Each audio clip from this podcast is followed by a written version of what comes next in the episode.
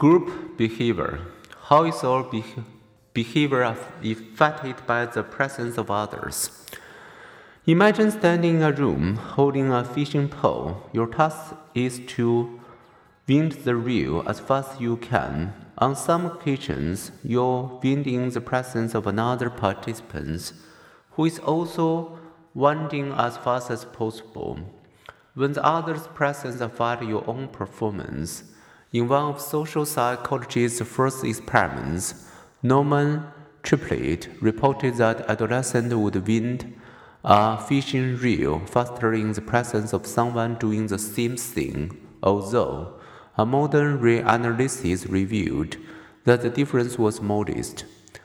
Triplett inspired later social psychologists to study how others' presence affects our behavior. Group influence operates both in simple groups, one person in presence of another, and in more complex groups. Social facilitation. Triplett's claim of strengthened performance in others' presence is called social facilitation.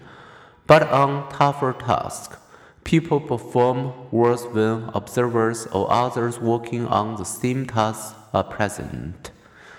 Further studies revealed that the presence of others sometimes helps and sometimes hinders performance.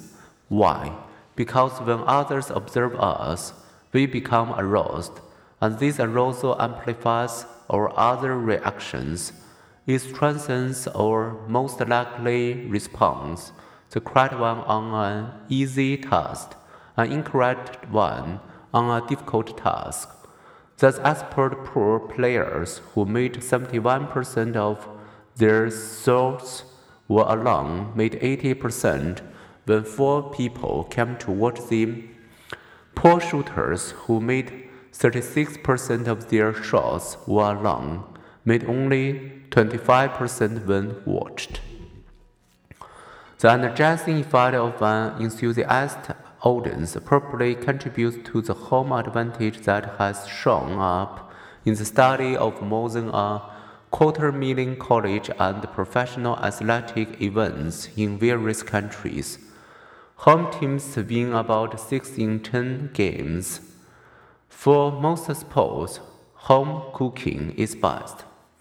Social facilitation also helps explain a funny effect of crowding.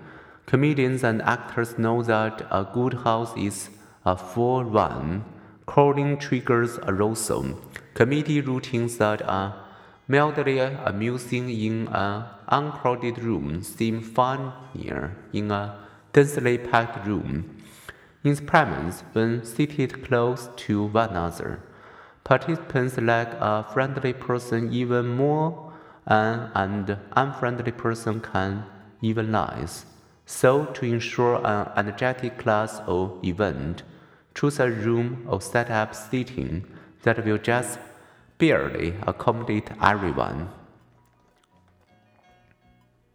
The point to remember what you do well, you are likely to do even better in front of an audience, especially a friendly audience. What you normally find difficult may seem odd, but impossible when you are being watched.